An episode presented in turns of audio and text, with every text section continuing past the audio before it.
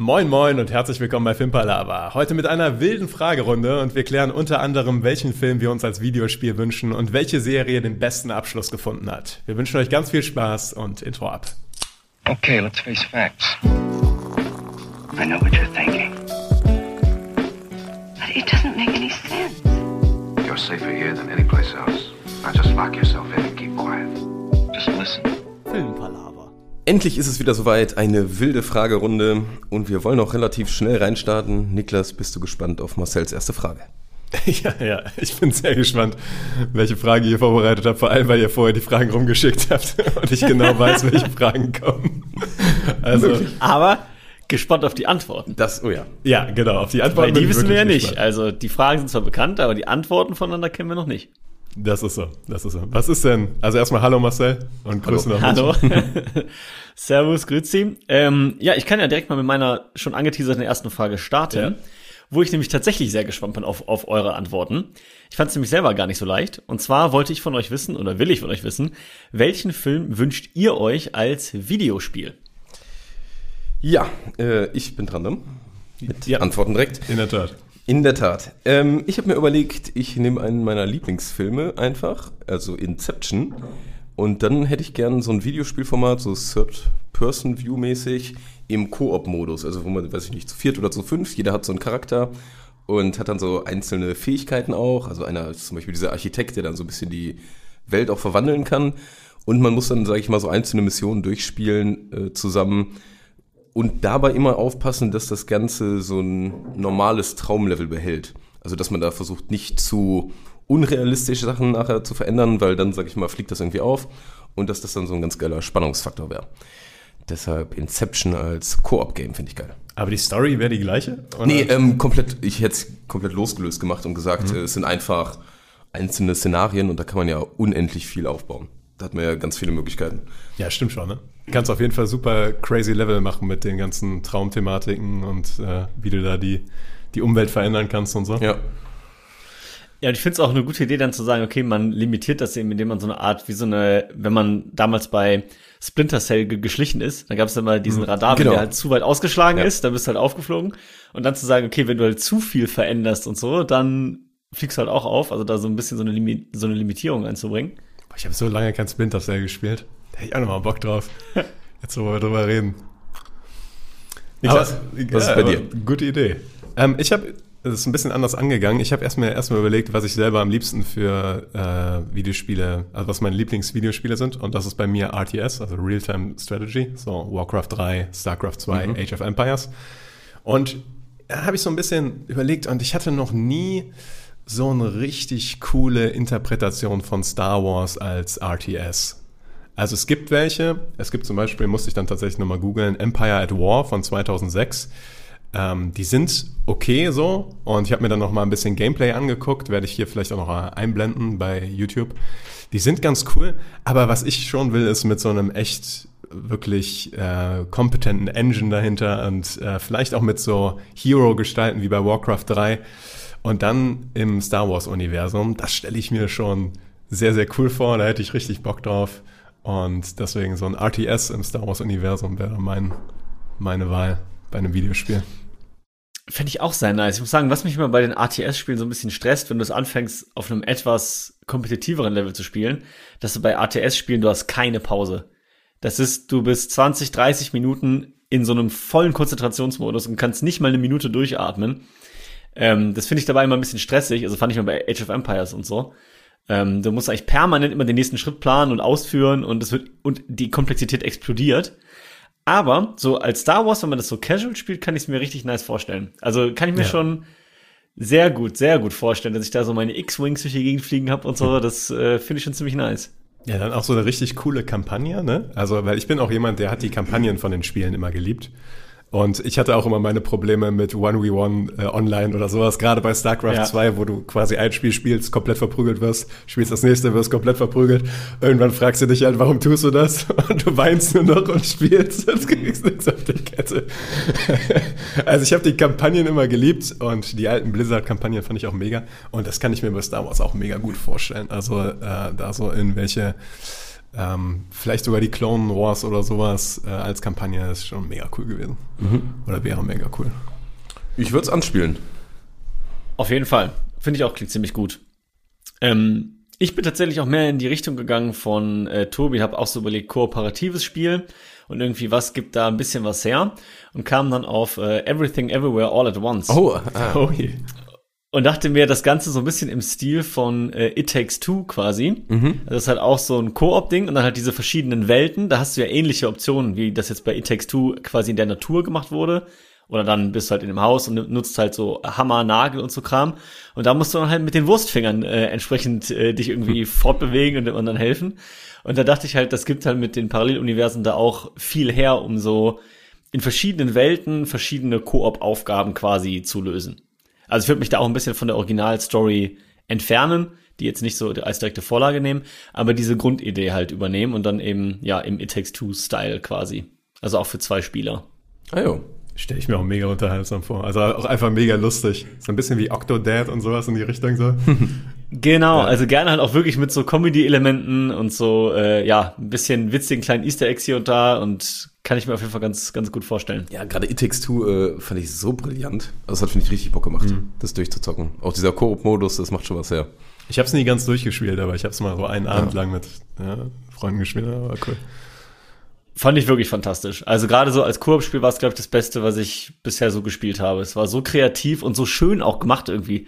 Es war einfach so schön, dieses Ja. Spiel zu spielen. Es hatte so viele schöne Augenblicke auch. Also Auch lustig irgendwie. ja. Ja, und auch lustig, genau. Es hatte so genau die richtige Mischung. Zum Teil auch ein bisschen hart.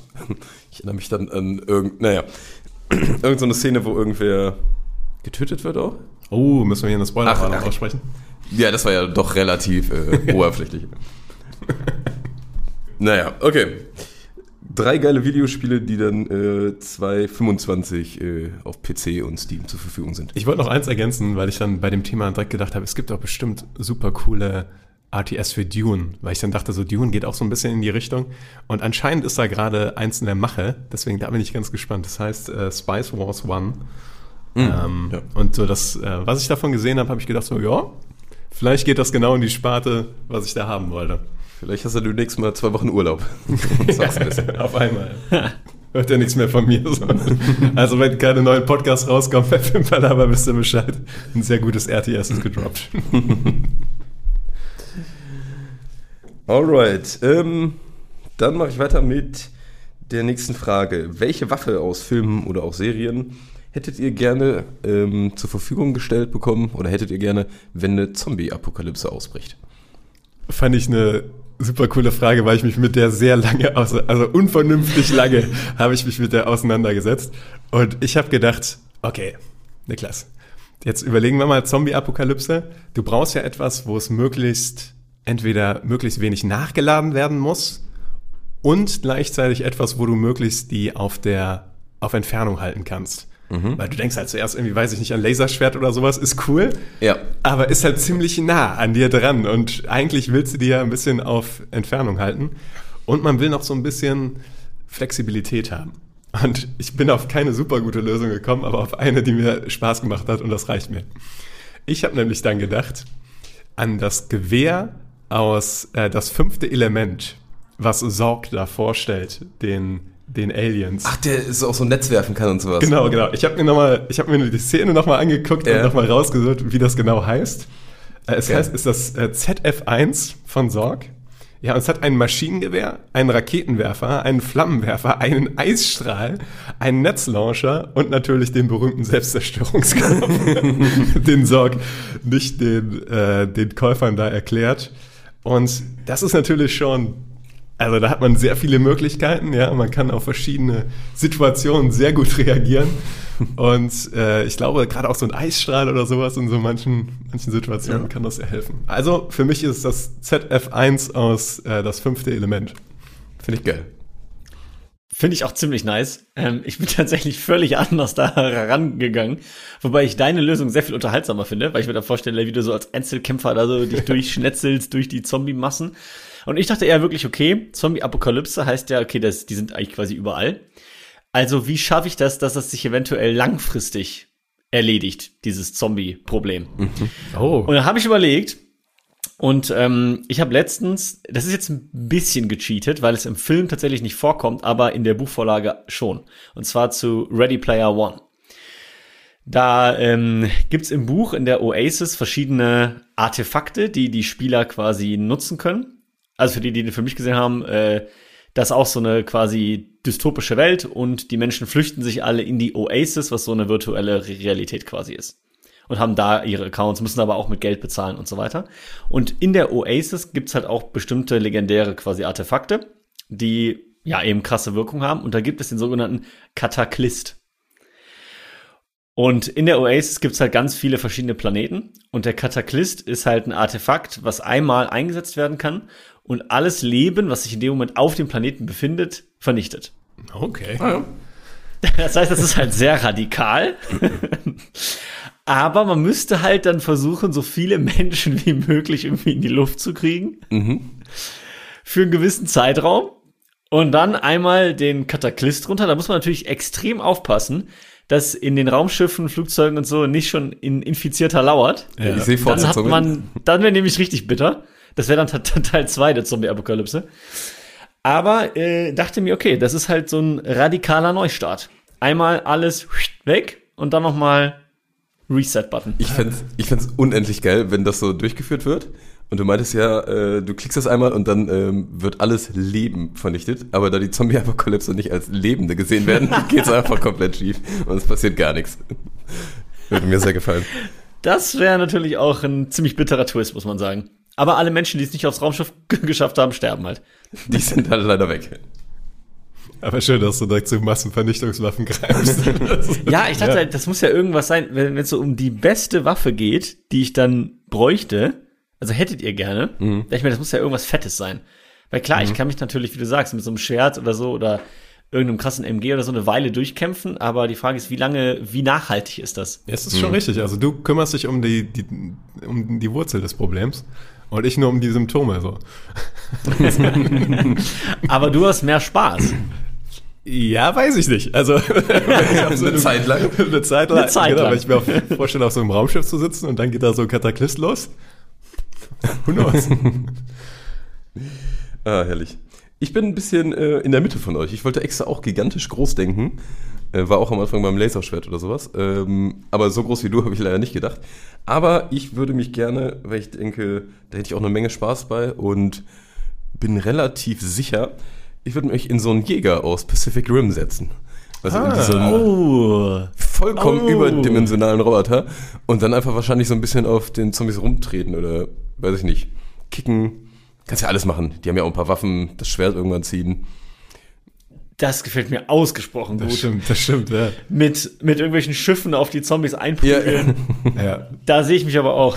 Ja. Du, du, Also, du brauchst eh einen Partner, Tobi. Du kannst das Ding eh nicht alleine steuern. Aber halt warte, doch, du kann, kannst es doch man alleine kann steuern. alles irgendwie machen. Ne? Man kann irgendwann alles doch. Das ist ganz einfach, ja.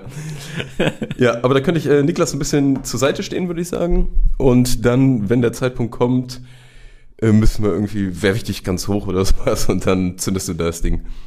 Ja, ich wollte gerade sagen, aber die, die Dinger, die können doch auch fliegen. Also die fliegen doch auch einmal so über die Wolkendecke raus und so. Da, da gibt's doch so einen, so einen geilen Shot, wo der dann sein, sein Special-Schwert Ja, da zieht. ja, genau. Und da sind die über den, den Wolken. Also Stimmt. die können auf jeden Fall mit den Teilen hochfliegen. Ja, machen wir es so. Finde ich gut. also ich muss sagen, ich fühle mich bei beiden euren Waffen nicht wohl, wenn ich in der Gegend bin.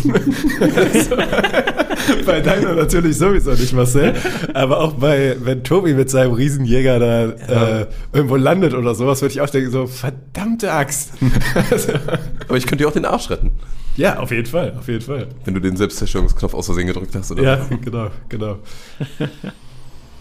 Ah, gute, gute Antworten, muss ich sagen. Kommen wir zur, zur nächsten Frage hier. Ich bin dran. Ne? Und ich habe mich gefragt, welchen Film mögt ihr gern, obwohl die meisten Leute ihn als schlecht einstufen? Und ich habe euch dann noch so eine grobe Richtlinie gegeben, nämlich ich habe gesagt, äh, sollte eine IMDb-Rating von 6 oder tiefer haben. Die Richtlinie hat es mir tatsächlich noch mal ein bisschen schwerer gemacht, weil ich dann doch an ein paar Filme dachte, aber ich dachte, okay, die sind nicht so beliebt, aber ich mag die halt voll. Und dann habe ich so geschaut, 6,3, 6,6, Ja. 6,4. Dachte mir so, arg.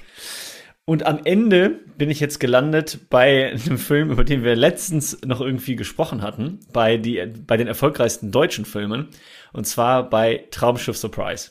Hm. Traumschiff Surprise hat nämlich eine IMDb-Wertung von 5,5. Ui. Ehrlich? Und- Ach krass. ja, das von hätte ich 5,5. nicht gedacht.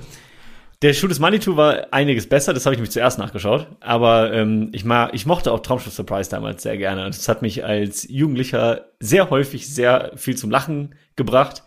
Und ich glaube, ich würde den Film auch heute noch mögen. Wahrscheinlich, ich weiß nicht, ob das so gut gealtert wäre jetzt unbedingt, aber ja, ich hatte überhaupt keine negativen Punkte bei dem Film. Es war halt so ein bisschen seichte Unterhaltung und das hat, finde ich, wunderbar funktioniert. Und ähm, deswegen ist das ein Film, den ich mag, der aber offensichtlich bei den meisten Leuten eher unbeliebt ist. Ja, ich fand ihn auch mittel, eher. Ich muss, ich muss da auch gestehen, dass ich, also die Sache ist halt, der kam halt raus, da war man halt, weiß nicht, wie alt war man da, 14, 15? Das ist halt der entscheidende Punkt dabei wahrscheinlich. Aber den beziehe ich ja für mich mit ein. Es geht ja um mich. Ja, ja, stimmt, stimmt, stimmt. Und tatsächlich kann ich das sogar ein bisschen verstehen. Also ich fand den auch bei weitem nicht so gut wie der Schuh des Manitou oder sowas, aber Traumschiff Surprise, oh, keine schlechte Antwort.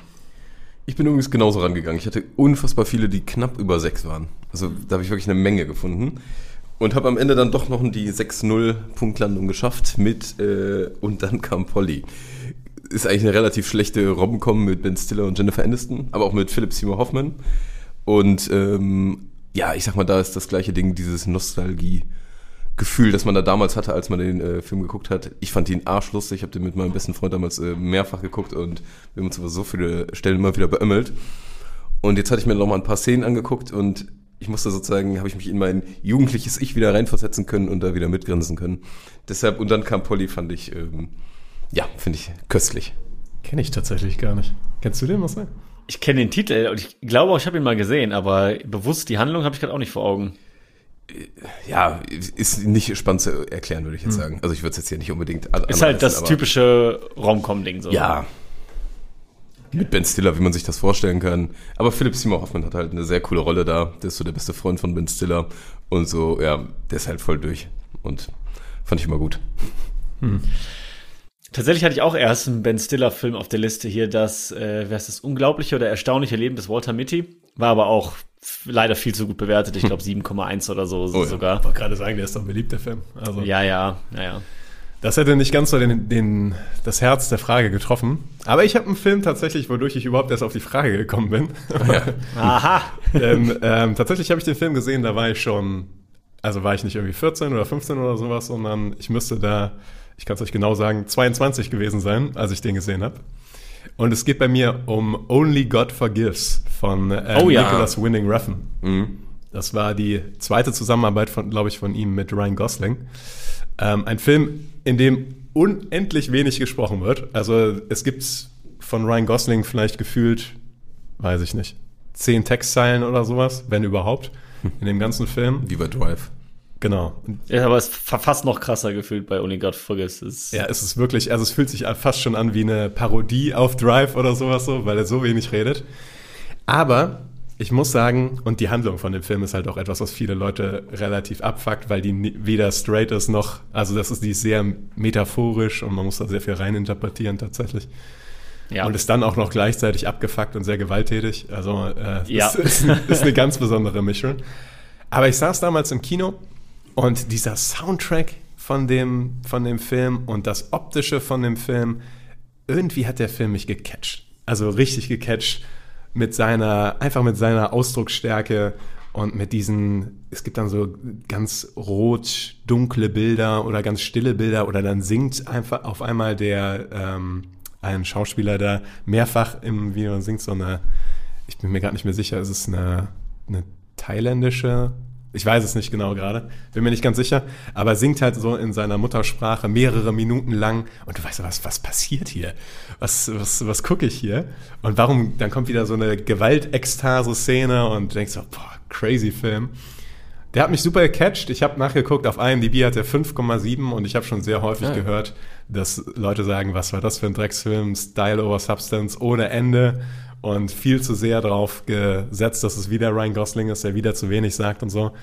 Würde ich alles nicht grob widersprechen, hat alles einen wahren Kern.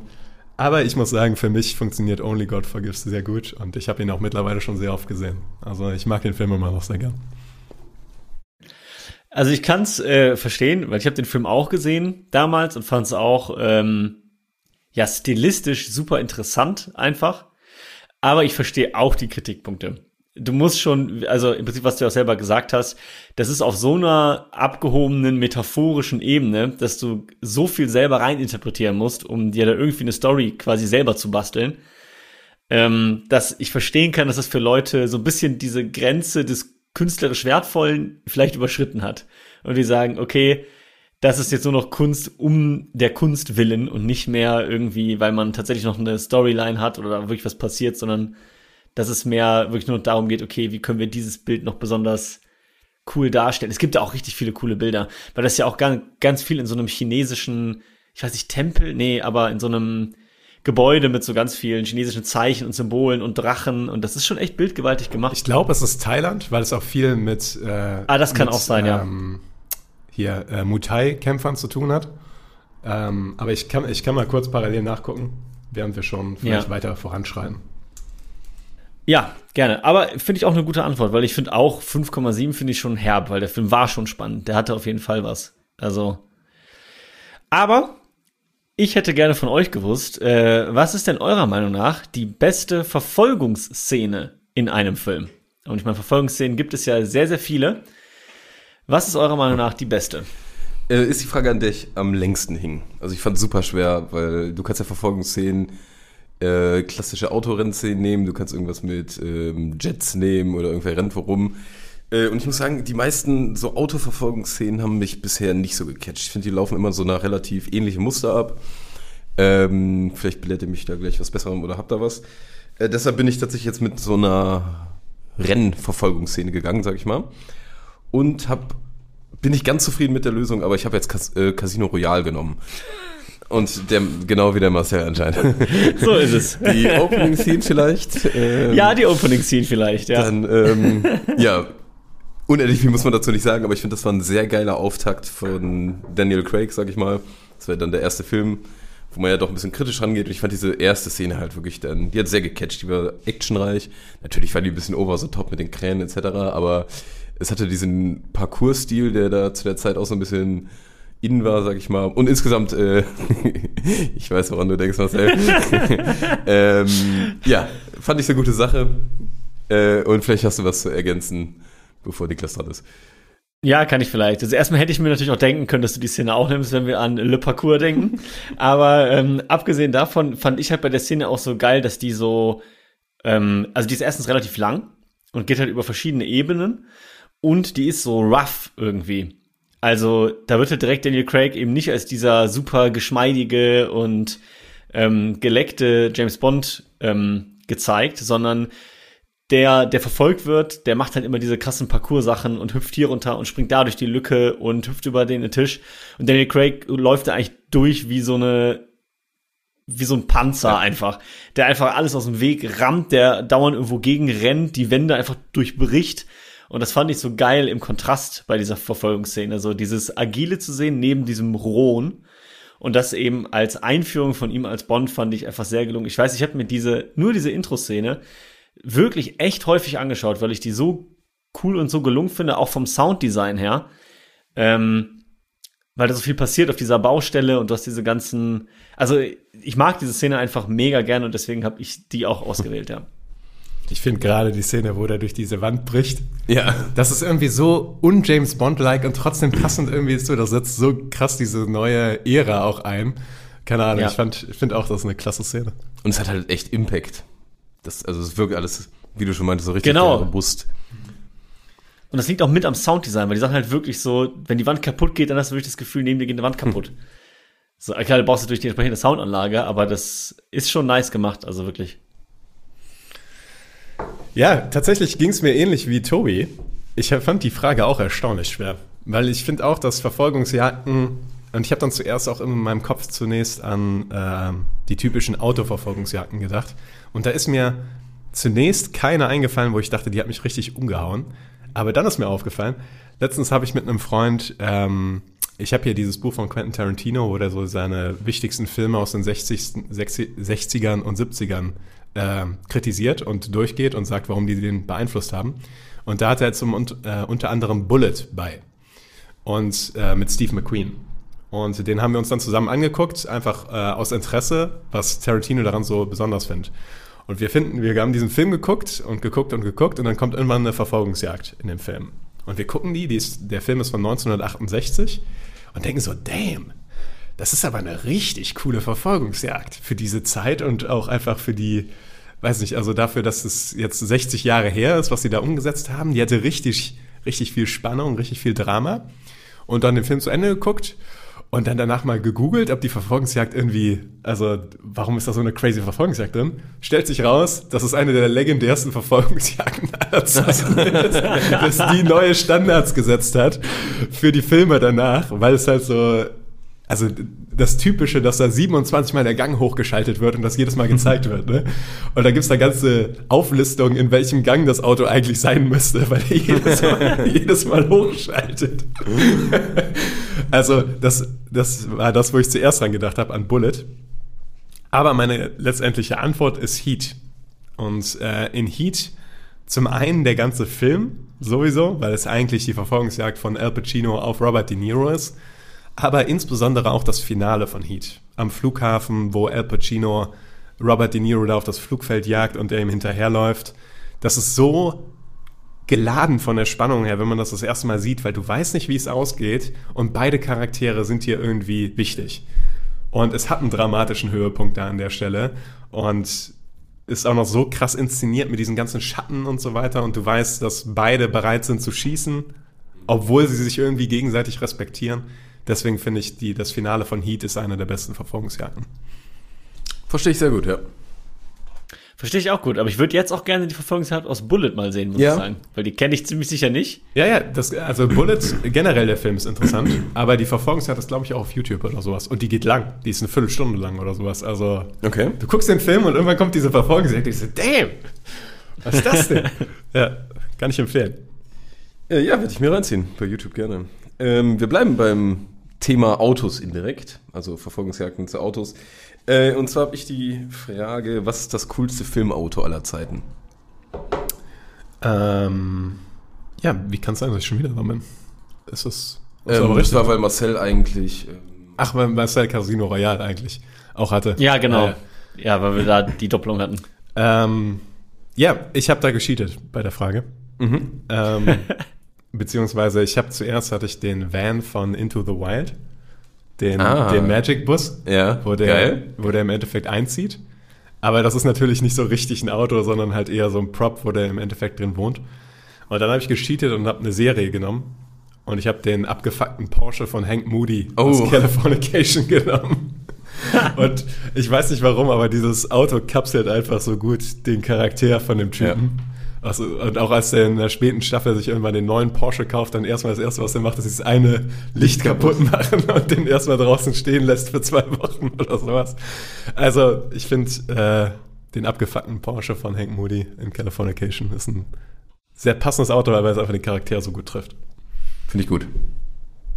Ich habe da tatsächlich auch quasi zwei Antworten, die in eine völlig unterschiedliche Richtung gehen. Weil erst habe ich noch ge gedacht an die Waffe mit der Zombie-Apokalypse und dachte an, ich brauche halt ein cooles, effe effektives Auto.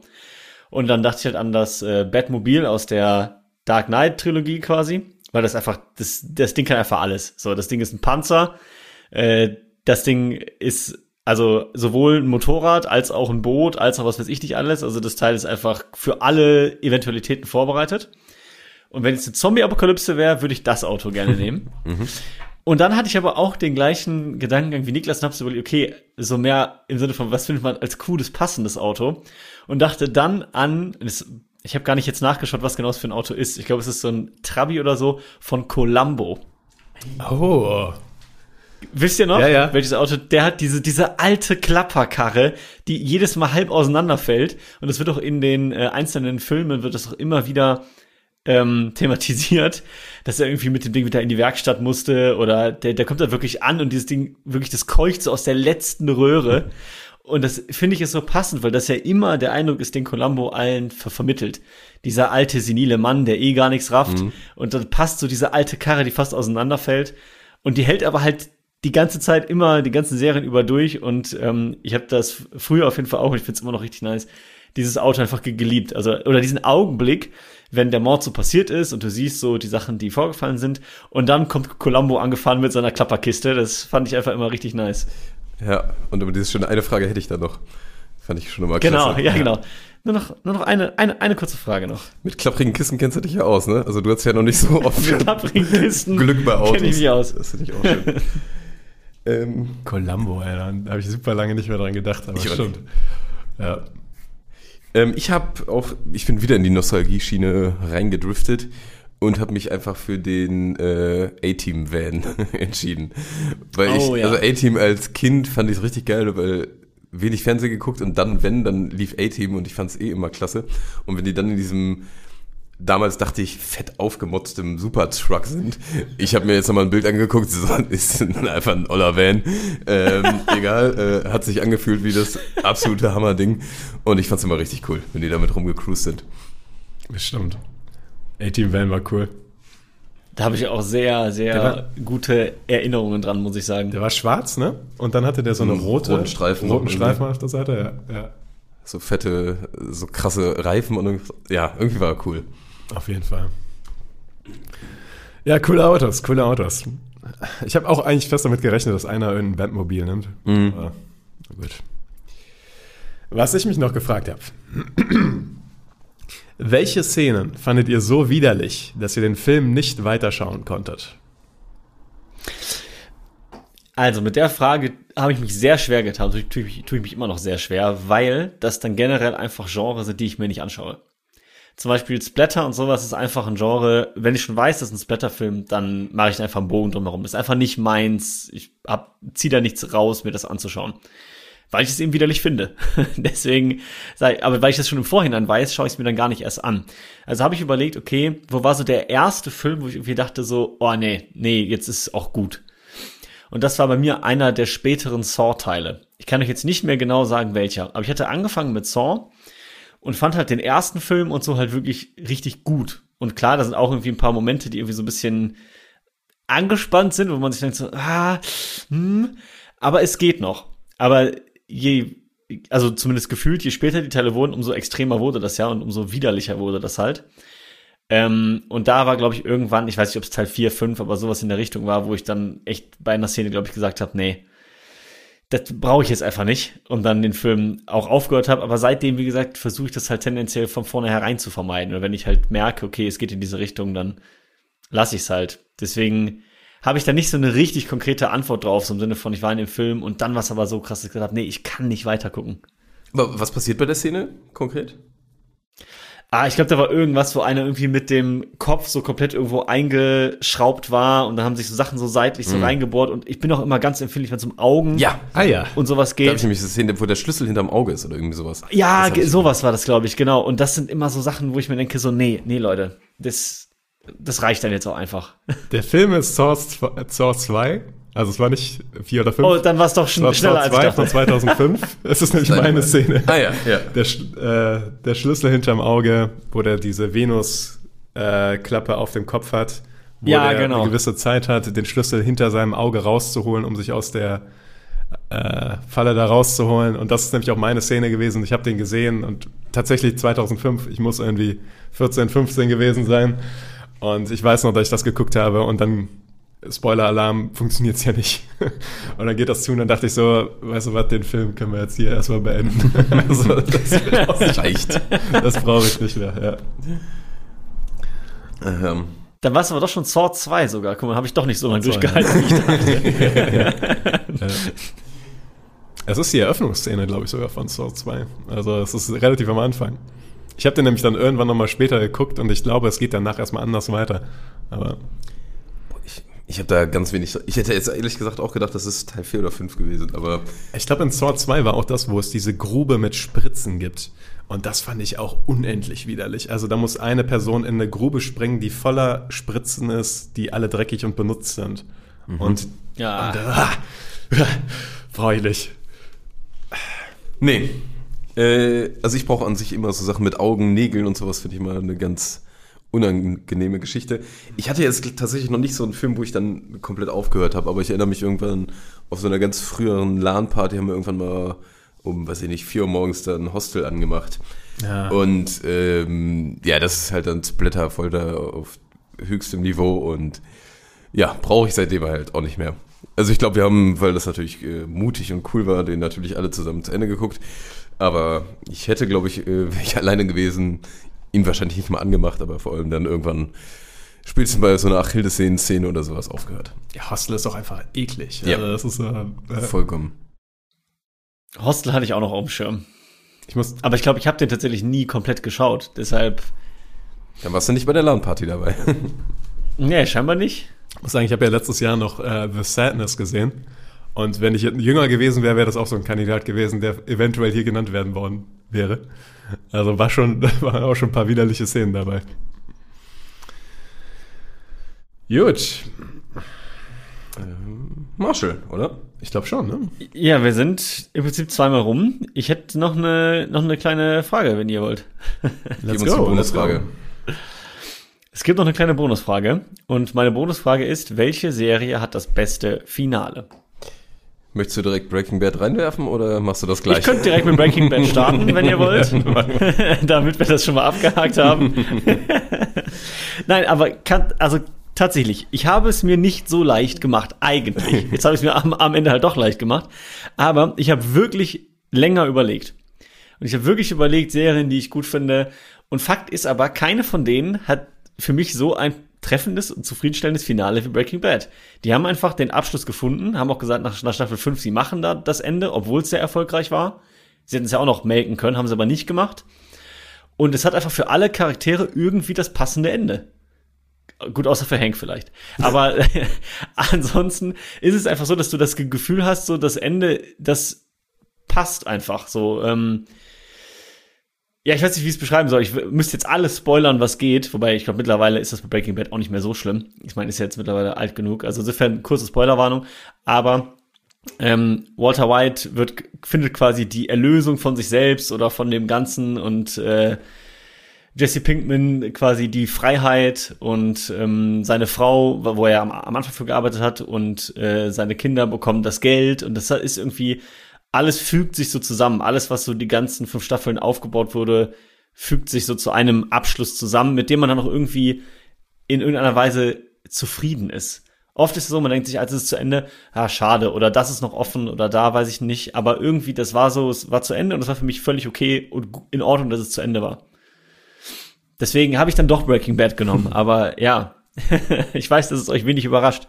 Ich wollte nur sagen, ich habe mir schon tiefergehende Gedanken darüber gemacht und mir auch viele andere Enden nochmal überlegt, aber kam einfach für mich nichts dran. Ich wusste sofort, dass die Frage kam, ja, was der wird wahrscheinlich Breaking Bad. Ja, auch, Ja. auch vollkommen zu Recht. Ich meine, das ist äh, ein super Abschluss und irgendwie auch ein relativ ehrlicher Abschluss. Also nicht so over the top oder sowas, sondern ähm, es kommen ja so ein paar Gespräche da nochmal zustande in der letzten Folge, glaube ich auch, wo du so denkst, okay, ja, das ist wirklich mal gut durchdacht und jetzt nicht komplettes Happy End, sondern realistisch. Und das fand ich geil. Und auch so zu dem perfekten Zeitpunkt auch die Serie beendet, ne? Ja. Also nicht irgendwie bis in die Irrelevanz weitergezogen oder sowas, sondern einfach storymäßig perfekt abgeschlossen. Ganz, ganz stark. Ja, also ich wusste ja, dass du Breaking Bad nimmst und ich muss sagen, Breaking Bad ist eigentlich auch vollkommen zu Recht an dieser Stelle, aber ich wollte dann doch nochmal was anderes nehmen. Wir hatten ja auch heute schon ein paar Doppelungen. Ähm, und ich habe tausende Serien gefunden mit schlechten Enden. Also da wären mir ganz, ganz viele eingefallen. Fast jede. Ähm, es gibt, glaube ich, nur eine ganz kleine Ausnahme, die es gut gemacht hat. Ähm, und dann muss man einfach was Abgeschlossenes nehmen und ich habe jetzt was, was nur eine Staffel lang ist und einfach mal Band of Brothers wieder genommen. Tschernobyl hatte ich auch noch überlegt. Aber sozusagen, das ist halt keine langfristige, ich, ich kenne sonst, abgesehen von Breaking Bad, keine langfristige Serie mit mehreren Staffeln, wo ich sage, hier, ihr habt den Cut gut gezogen.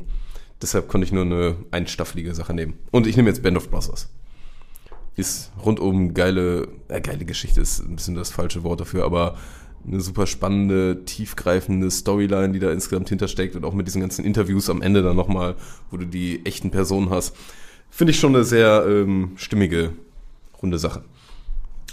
Ist halt ein, zumindest aus meiner Perspektive, war es ein relativ tränenreiches Ende.